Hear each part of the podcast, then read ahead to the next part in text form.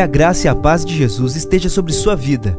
Você ouvirá a partir de agora uma mensagem ministrada no Templo Central da AD Londrina. Que o Senhor fale fortemente ao seu coração e te abençoe de uma forma muito especial. Paz de Cristo, irmãos. Que noite especial, que tempo precioso, presença gostosa de Deus nesse lugar. Meus amados, eu quero convidar você para abrir sua Bíblia no texto que nós vamos meditar juntos.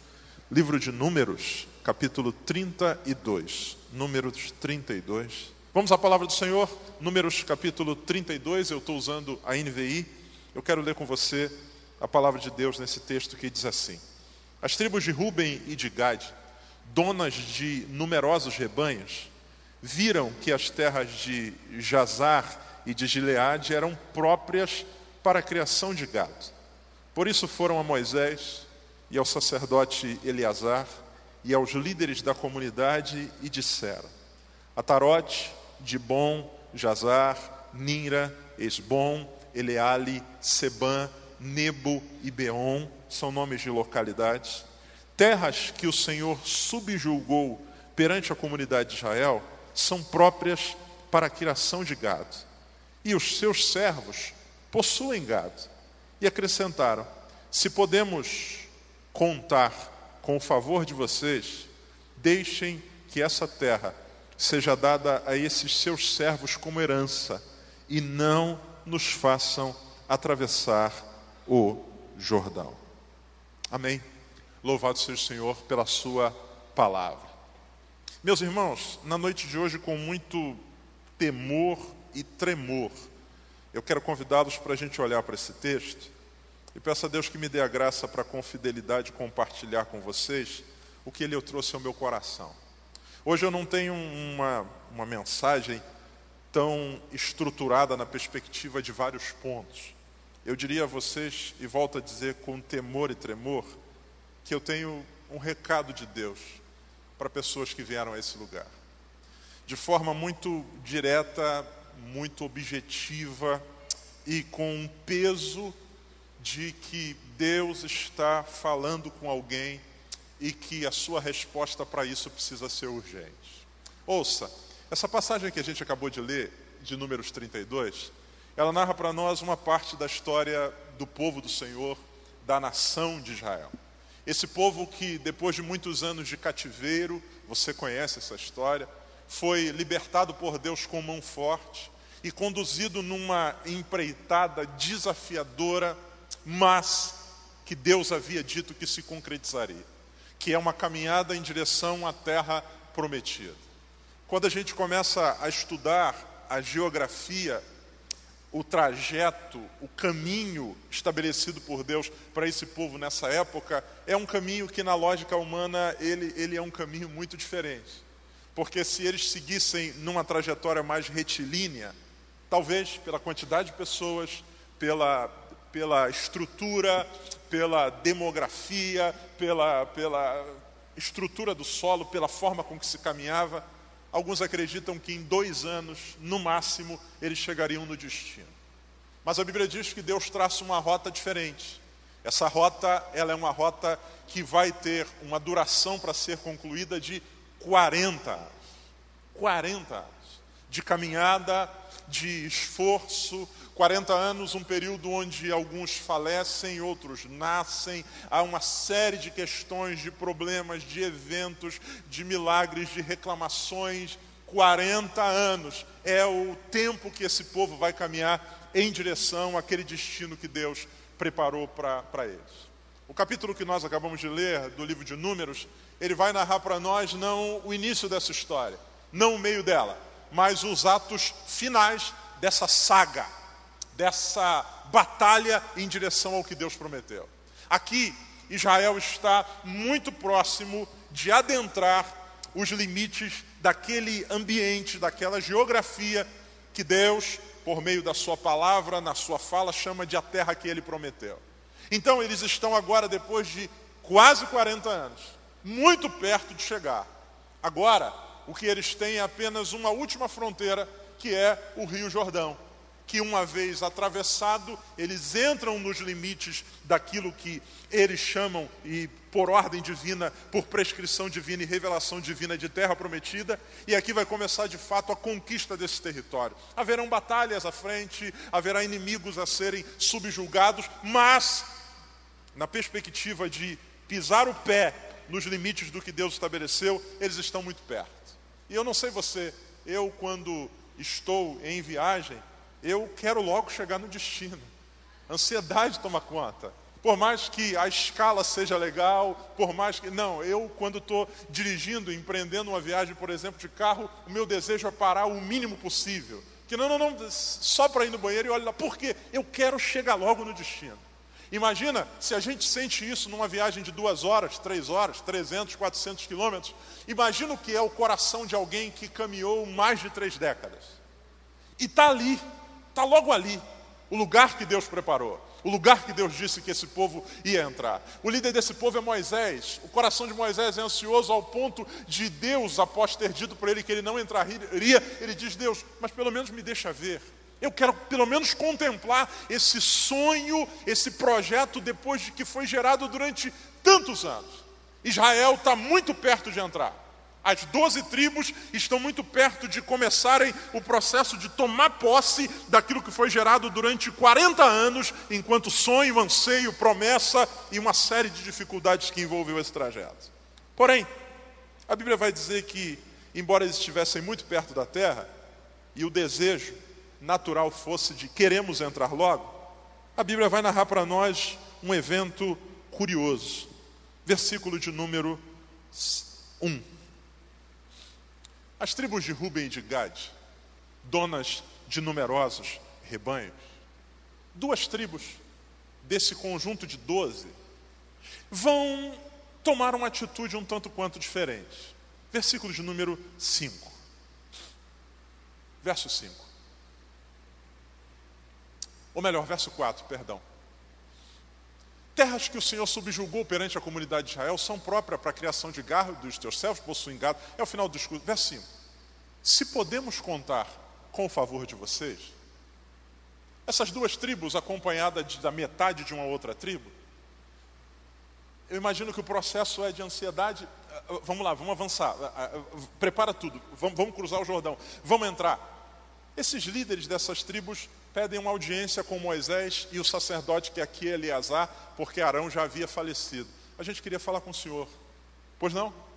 É, a gente queria falar sobre a terra. Não, todo mundo quer falar sobre isso. A gente a está se preparando para avançar. É o seguinte, Moisés e Eleazar, nós temos um pedido para fazer. Que pedido é esse? Deixem que essa terra seja dada a esses servos como herança e não nos façam atravessar o Jordão. O pedido desses homens é mais ou menos o seguinte: o lugar em que nós estamos agora, nós não queremos que esse lugar seja uma escala, ou mais uma escala, mais um, um processo, ou um meio do caminho. Nós queremos que esse lugar seja o nosso destino. Moisés, a gente não quer passar o Jordão. Deixa a gente ficar aqui. E os demais? Não, os demais passam. Nós queremos ficar aqui. O pedido desses homens é: a gente sabe que tem uma terra prometida e que os limites dela começam lá. Mas será que a gente pode ficar aqui? Nós queremos estabelecer a nossa vida, a nossa história, o nosso futuro aqui. É estranho, porque, como eu disse, esse povo que durante 40 anos caminhou para chegar lá, Agora, uma parte dele diz: Nós não queremos fazer de lá a nossa morada, nós queremos ficar aqui nesse lugar onde estamos agora. E a grande pergunta é: por quê? Esses homens que fazem esse pedido para Moisés, eles não são frouxos, como por exemplo a gente vai ter uma parte dos doze espias que por causa dos perigos e dos inimigos decidiram ou, ou fizeram uma propaganda para não ir. Eles não são frouxos. A Bíblia vai dizer para nós que essas duas tribos, bem como a meia tribo de Manassés, são uma tribo de guerreiros. A gente, quando lê o livro de crônicas, vê as batalhas que eles enfrentaram. Eles não são, eles não são frouxos. Eles não são desistentes, no sentido de que eles não creem que há uma terra prometida. Não, não, muito pelo contrário. Eles fazem questão de mencionar isso, e quando há uma batalha envolvendo o restante do povo, eles também se envolvem. Esse grupo de tribos, esse povo, eles também não são desertores. Eles não pediram para criar um, uma outra nação. Não, o que eles estão pleiteando aqui é apenas uma questão geográfica. Moisés, a gente só não quer passar. Deixa a gente ficar aqui. E a pergunta é se eles não são frouxos, desistentes, desertores. O que faz esses homens não quererem ir além? E como eu disse, a minha fala aqui hoje, debaixo da direção de Deus, é muito simples e muito objetiva. O que faz esses homens não quererem ir além é uma acomodação, fruto do desejo de preservar o que já possuem. O que faz esses homens elegerem aquele lugar como seu destino embora Deus tivesse estabelecido uma outra realidade, é o desejo de preservar aquilo que eles possuem. A Bíblia diz que o que eles comunicam para Moisés é: o lugar em que nós estamos é um lugar propício para gado. Nós temos aqui uma, uma realidade muito favorável. Nós estamos perto do rio, o gado pode beber ali. Nós temos uma geografia que não é muito acidentada. Nós temos pasto aqui. Ou seja, tudo se encaixa com aquilo que nós temos. Os teus servos têm gado e o lugar é perfeito, propício para o gado. Logo, como a gente diz lá no Rio de Janeiro, fechou. Fechou. Eu tenho gado e o lugar é especial, propício para gado. Só que a Bíblia diz que o que Deus tinha indicado para Israel era além do Jordão. O que Deus tinha indicado para o seu povo era além do Jordão. Ouça, esses homens se movem por uma lógica. E que lógica é essa? Nós precisamos, de alguma maneira, preservar o que nós temos. E ouça, muitas vezes nós também nos movemos por lógicas que, do ponto de vista racional, humano, matemático, fazem todo o sentido. Deus nos deu a graça de aumentar os nossos rebanhos. Agora nós temos uma terra para gado perfeita aqui e nós temos um rio para atravessar e um terreno diferente lá. O que faz mais sentido? Ficar aqui ou ir para lá? Ora, ficar aqui. Afinal de contas, cada cabecinha dessa de gado, nós sabemos que é fruto da bênção de Deus. E o problema não é quando nós temos a bênção de Deus. O problema é quando a bênção de Deus, ela passa a ser a desculpa que nós usamos para não ir em direção ao destino que Deus preparou para nós. Quando nós, de alguma maneira, transformamos a prosperidade em estagnação, nos concentramos tanto no que temos e esquecemos que o nosso compromisso não é manter o que recebemos, o nosso compromisso é satisfazer a vontade daquele que nos deu. E aí é uma lógica completamente diferente. Então, esses homens que param no meio do caminho, no limiar, no limite da herança, eles são movidos por uma lógica. A lógica é: nós temos gado e a terra tem gado. E ouça de forma muito clara o que Deus me trouxe ao meu coração para compartilhar com você. Existem também lógicas que nós usamos como desculpa para não irmos além. Lógicas estruturais. Pastor, assim, eu sei que Deus apontou, Deus prometeu, Deus falou a respeito de ir para lá. Só que assim, nós temos uma questão estrutural, geográfica. Pô, vai dar um trabalho para caramba mudar para lá? Agora que eu comprei minha casa aqui, agora que a gente conseguiu se ajeitar aqui, agora que a gente conseguiu se estruturar aqui. A lógica estrutural na perspectiva da rentabilidade. Nós temos gado. E se a gente vai para lá e chega lá e não é favorável? E se a gente, na travessia, o gado acontece algum problema? A lógica estrutural, a lógica relacional. Pessoas que Deus está chamando para novos desafios, que Deus está apontando novas direções, mas nós temos lógicas relacionais. Pastor, se eu for para lá, eu fico longe da minha família. Pastor, lá naquela cidade, naquele ambiente, eu não tenho uma rede de apoio.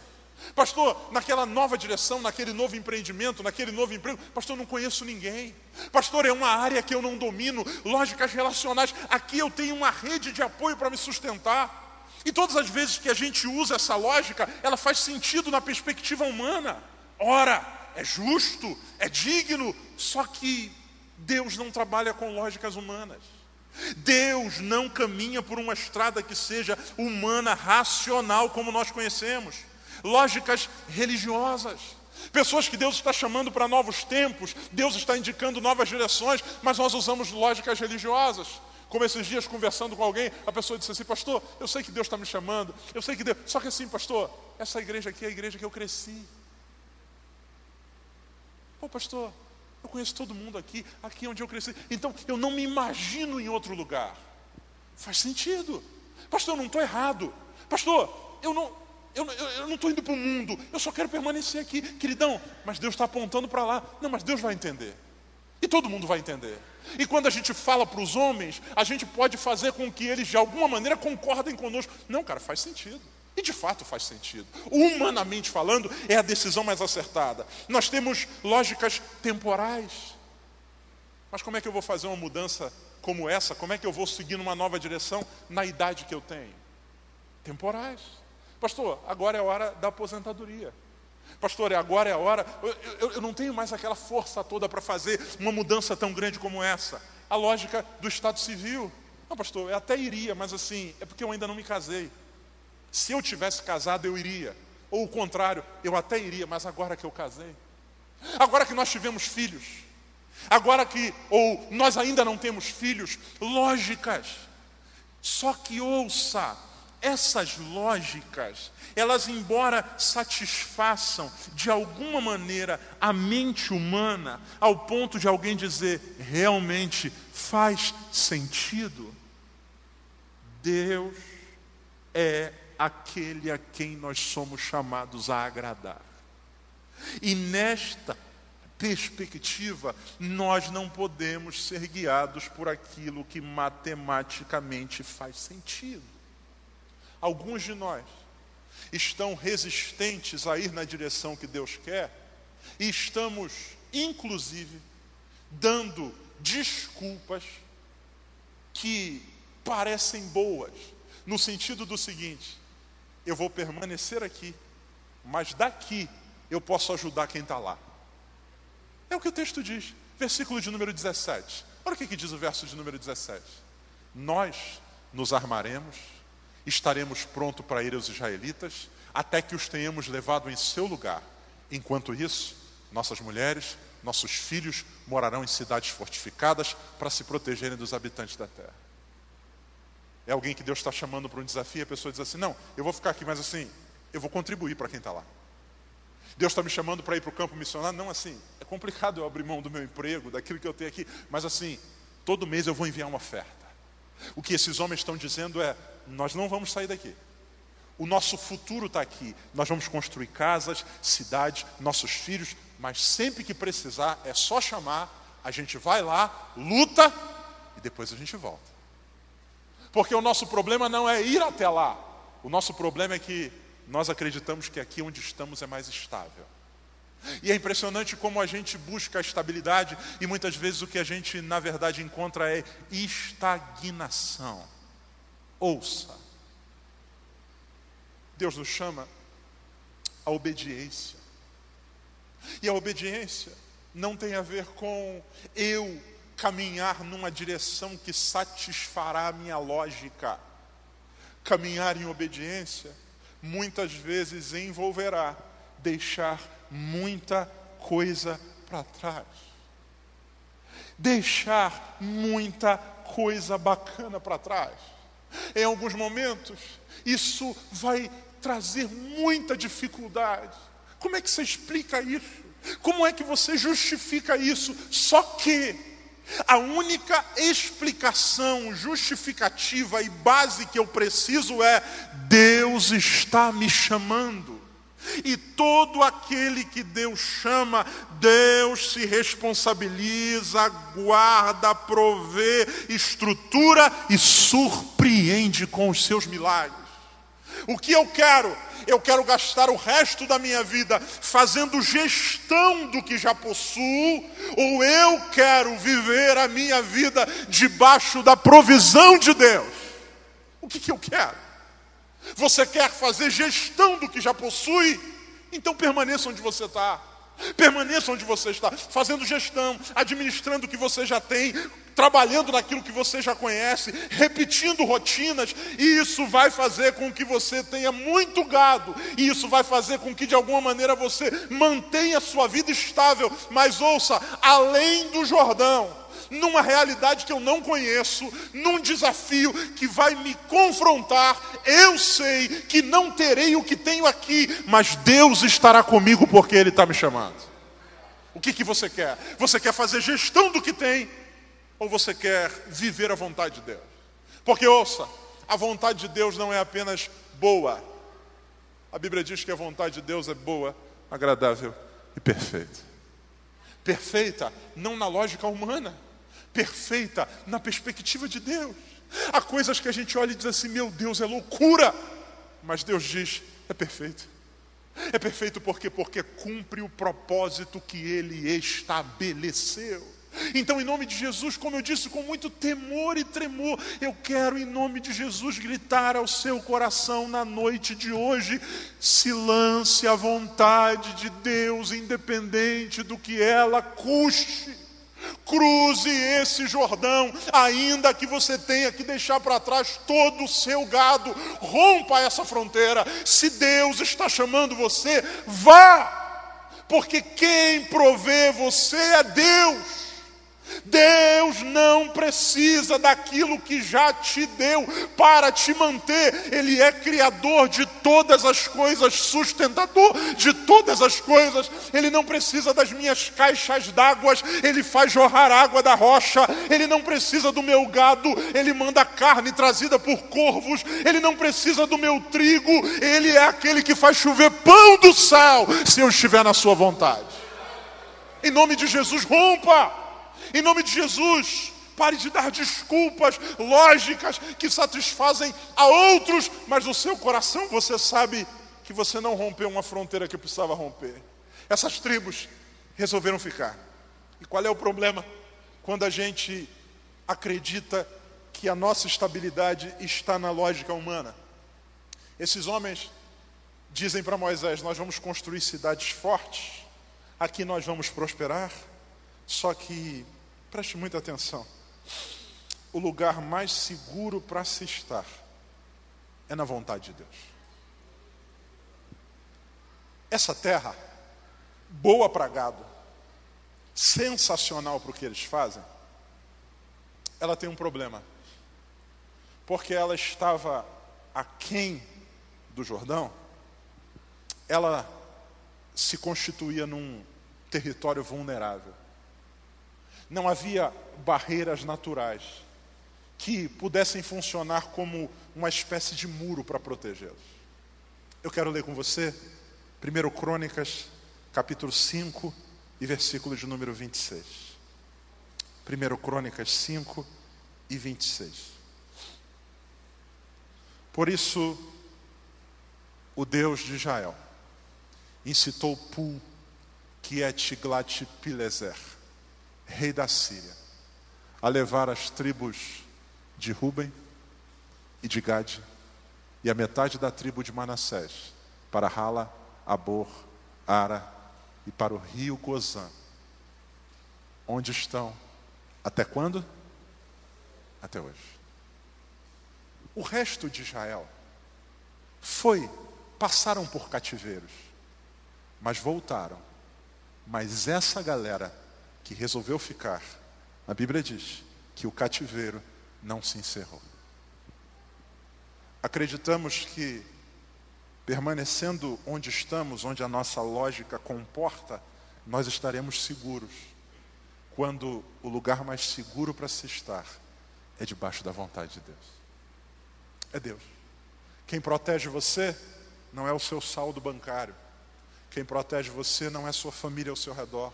Quem protege você não é a igreja que você congrega. Quem protege você não é a cidade onde você morou a vida inteira. Quem protege você não é a estrutura que você possui. A Bíblia diz que se o Senhor não guardar a casa, em vão vigia a sentinela. É Deus quem nos protege. E Deus tem compromisso com aquele que estabelece compromissos com Ele. Jesus disse: quem quer salvar sua vida vai perder, mas quem perder por amor de mim vai achar. Eu estou falando para alguém aqui hoje, eu não sei quantas pessoas são, que Deus está chamando você para romper fronteiras. Deus está chamando você para uma empreitada que aos olhos humanos parece loucura. Deus está chamando você para sair desse lugar de acomodação que teoricamente é um lugar de conforto, só que conforto não tem a ver com a sensação que eu experimento no corpo, conforto tem a ver com a paz que eu desfruto na alma. O salmista Davi, ele relata as suas muitas batalhas, guerras, enfrentamentos, inimigos, todo mundo querendo matá-lo, mas ele diz assim: eu me deito e pego logo no sono, porque tu me fazes repousar em segurança. Conforto não tem a ver com a sensação que eu experimento do lado de fora, conforto tem a ver com a paz que eu desfruto dentro, e não existe paz mais excelente do que aquela que a gente goza por saber, estou debaixo da vontade de Deus. Um homem chamado Jacó, um dia acreditou que estaria vivendo a pior noite de sua vida, perseguido pelo seu irmão ou, ou tendo que fugir de casa, caminhando no meio de um deserto. Ele para, cara, onde é que eu vou dormir? Deixou para trás a casa do pai, deixou para trás a proteção da mãe que lhe era favorável, ficou para trás, a, a, inclusive o relacionamento com o irmão. A Bíblia diz que ele pega uma pedra e coloca essa pedra como travesseiro se deita e dorme. A pior noite, a noite mais desconfortável, mas a Bíblia diz que naquela noite os céus se abriram. Deus aparece para aquele homem e diz: O lugar onde você está é o lugar que eu vou te dar como herança. A Bíblia diz que quando aquele homem acorda, ele diz: Deus estava aqui. Deus estava aqui o lugar mais maravilhoso do mundo. É onde Deus quer que eu esteja. Ainda que uma pedra seja o meu travesseiro, se eu estiver em comunhão com Ele, eu sonharei com aquilo que eu jamais imaginei viver. Eu termino convidando você para nós lermos Isaías 55 e versículo 8. Um texto conhecido, a gente sabe de cor. Isaías 55 e 8. Podemos ler todos juntos, numa só voz. Um, dois, três. Pois. Não, não, tá, tá, tá muito ruim, muito ruim, muito ruim. Um, dois, três. Pois os meus pensamentos, os pensamentos de vocês, nem os seus caminhos, são os meus caminhos, declara o Senhor. Verso 9. Um, dois, três. Assim são mais altos do que a terra. Também os meus caminhos são mais altos do que os seus caminhos, e os meus pensamentos mais altos do que os vossos pensamentos. Mais altos. Vamos ficar de pé. Eu quero orar. Você pode fechar seus olhos. Nessa oração eu quero fazer um convite específico, direto e objetivo. Se Deus falou com você, eu quero orar com você aqui hoje. Sai do seu lugar. Pastor, Deus falou comigo. Deus falou comigo. Deus falou comigo. Eu estou à margem do que Deus quer para mim. Eu estou aquém do que Deus quer para mim. Talvez tenha muita, tenha muita coisa em jogo muita coisa em jogo. Pastor, você não faz ideia, é muita coisa que está em jogo. Não, meu amado, não é muita coisa que está em jogo, não. Não é muita coisa que está na tua mão, não. Maior é o que Deus tem para você. a uma terra que mana leite e mel. Deus não precisa dos seus gados, Ele faz manar leite e mel como Ele quiser. Ele é todo poderoso. Se Deus falou com você, Deus está chamando você. Já faz tempo que Deus está falando contigo mas tem muita coisa envolvida. Pastor, não é fácil. Pastor, não, não. eu sei que não é. E você pode ter N desculpas. Você, inclusive, talvez esteja dizendo o que eles disseram: Eu não vou, mas eu vou ajudar quando for necessário. Deus não está chamando você para ajudar, Deus está chamando você para ir. Ir, romper. Ele é o teu escudo, Ele é o teu sustento, Ele é a tua provisão. O melhor lugar para se estar é no centro da vontade de Deus. Rompa, meu irmão. Não tema, não tema, não tema, não tema, não tema, não tema, não tema. O Senhor pelejará por vós. O Senhor será contigo. Vamos orar? Nessa oração, faça uma oração de entrega. Faça uma oração de entrega. Deus sabe qual é a sua a sua geografia. Deus sabe. Talvez seja uma carreira consolidada, talvez seja uma estabilidade financeira, talvez seja uma estabilidade relacional, talvez seja uma estabilidade de lugar, eu não sei, eu não sei, mas não há nada que se compare a estar no centro da vontade de Deus. O meu destino é a terra prometida. Pai querido, em nome de Jesus, eu oro pelos meus irmãos. O Senhor conhece cada um deles. Eu não sei o desafio que está diante deles. Eu não sei para que o Senhor os está chamando. Eu não sei qual é o Jordão que eles têm que atravessar. Eu não sei. Senhor, que os olhos deles não se fixem no que está debaixo dos seus pés. Que os olhos deles contemplem por fé o que o Senhor prometeu fazer. Pai, em nome de Jesus, não permita que a comodidade, não permita, Senhor, não permita, não permita que a gente se acomode num pseudo conforto. Não permita que a gente se estabeleça a partir de lógicas humanas, de matemáticas financeiras. Não. O Senhor não trabalha com a nossa lógica. O Senhor é o Deus dos impossíveis. Impossíveis. Senhor, nos ajuda a passar esse Jordão. Eu não sei o que vai ficar para trás, mas eu sei o que me espera. O que o Senhor tem para mim é infinitamente mais. Em nome de Jesus, toda âncora que não seja tua, seja cortada hoje. Senhor, que a gente queime os barcos, que a gente abandone os barcos no carro, que a gente, Senhor, não tenha nenhum tipo de pudor em sacrificar o que for necessário, porque a tua palavra diz que não há ninguém que, tendo deixado pai, mãe, casa, irmãos, qualquer outra coisa por amor de ti, não receba cem vezes mais nessa vida e mais a vida que está por vir. A nossa estabilidade é o Senhor, a nossa pátria é o Senhor, é o Senhor, e no Senhor colocamos a nossa confiança. Que assim seja, em nome de Jesus. Amém, amém e amém. Que Deus abençoe você. Essa foi uma mensagem ministrada no Templo Central da AD Londrina. Acesse nossas redes sociais no Facebook, Instagram e YouTube e fique por dentro de tudo o que está acontecendo.